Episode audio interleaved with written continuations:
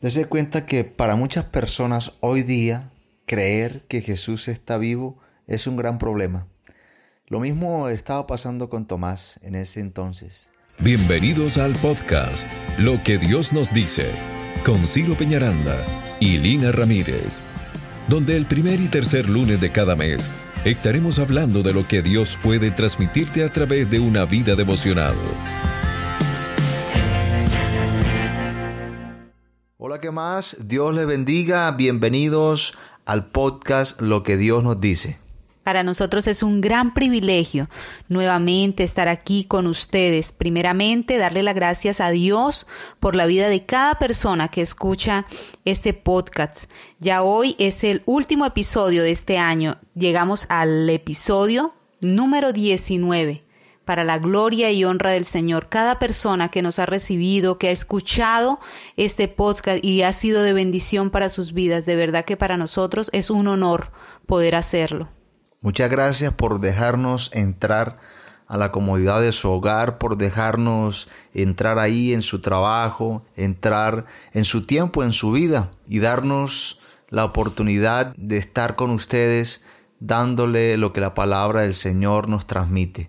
Es un honor, como dijo mi esposa, poder hacerlo a través de este medio. Y pues bueno, vamos ya en esta primera temporada del 2020 a hacer el episodio número 19. El de hoy lo hemos titulado Las señales de Dídimo. A veces eh, nos cuesta creer las cosas. Ponemos barreras para no seguir avanzando en determinado tema ponemos muchas señales para poder dar un curso libre a las cosas que iniciamos. Cuando estamos enamorados, eh, le ponemos muchas trabas a las situaciones para tomar el paso del matrimonio, en fin.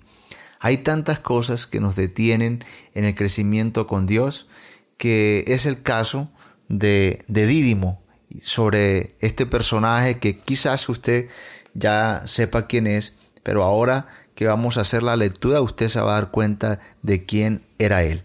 Para eso queremos que nos acompañe con su Biblia en el capítulo 20 de Juan y vamos a leer del versículo 24 al 29 y ahí pues vamos a hablar de las señales de Dídimo.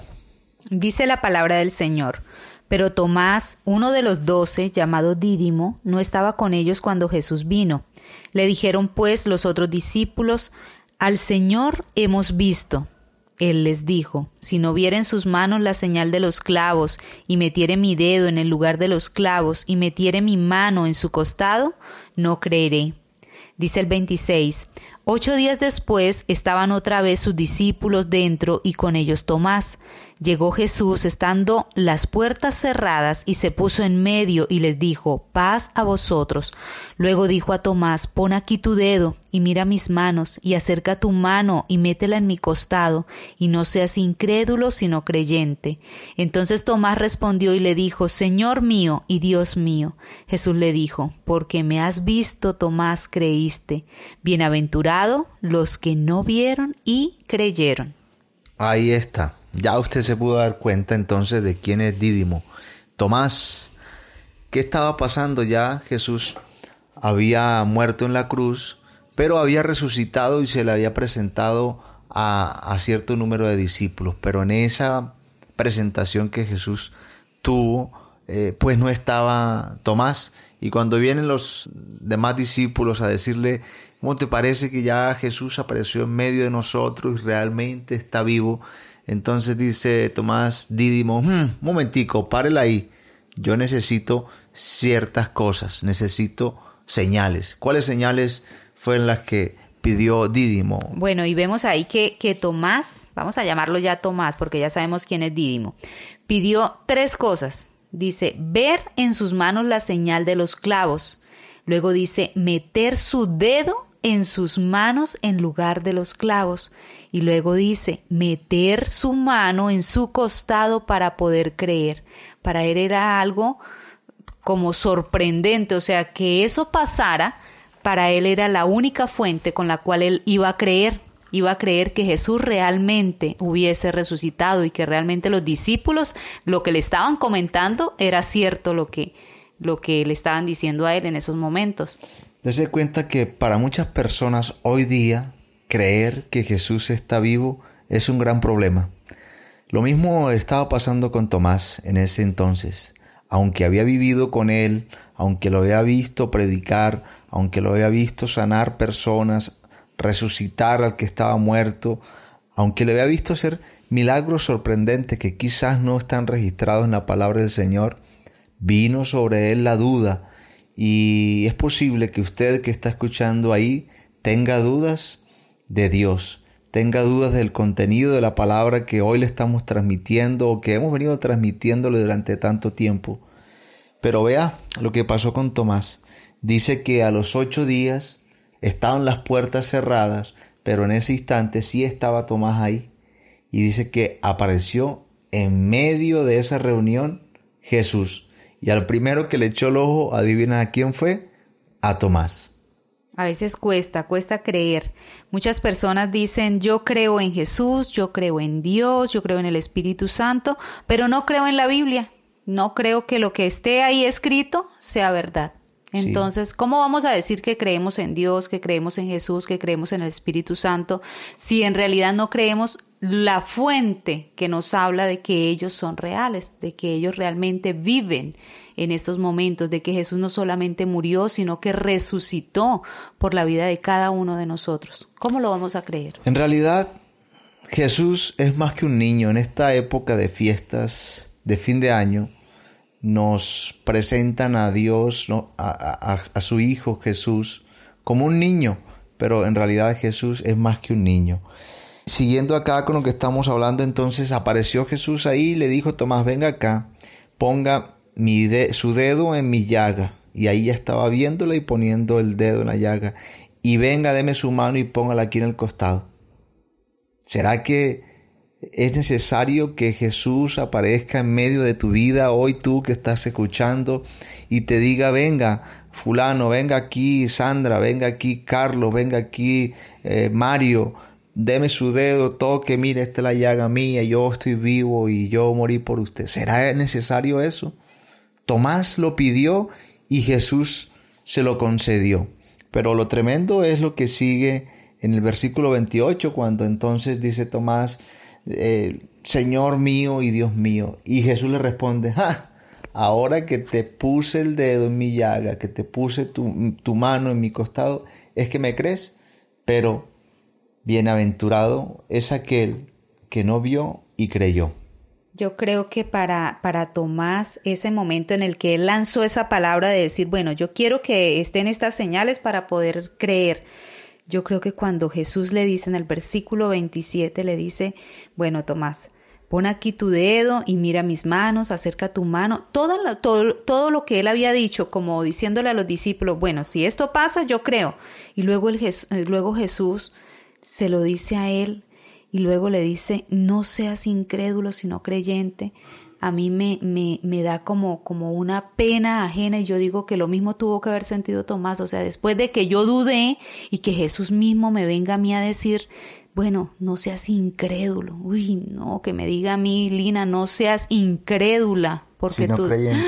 sino creyente, o sea, él se tuvo que haber sentido muy mal, de verdad que ponernos en sus zapatos no, no es, no es nada fácil. Mire que nosotros podemos estar pasando por situaciones difíciles. Quizás tú ahí que estás escuchando tengas algo en tu cuerpo que esté causando enfermedad, tengas necesidad de una provisión económica, tengas necesidad de sentir paz y tranquilidad.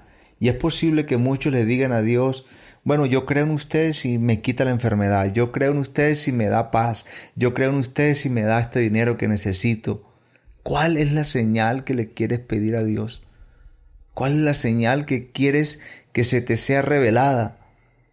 Sea cual sea, Él te la va a dar, pero mm, el consejo mío es que no pidas señales, sino más bien que te conviertas en una persona crédula y no en un incrédulo, que entiendas que hay más bienaventuranza y la bienaventuranza es paz, tranquilidad, gozo, armonía en tu vida en aquellas personas que creen sin ver. Dídimo pidió señal y le fue dada, pero Jesús le dijo, no es eso, Dídimo, no es eso, Tomás, no.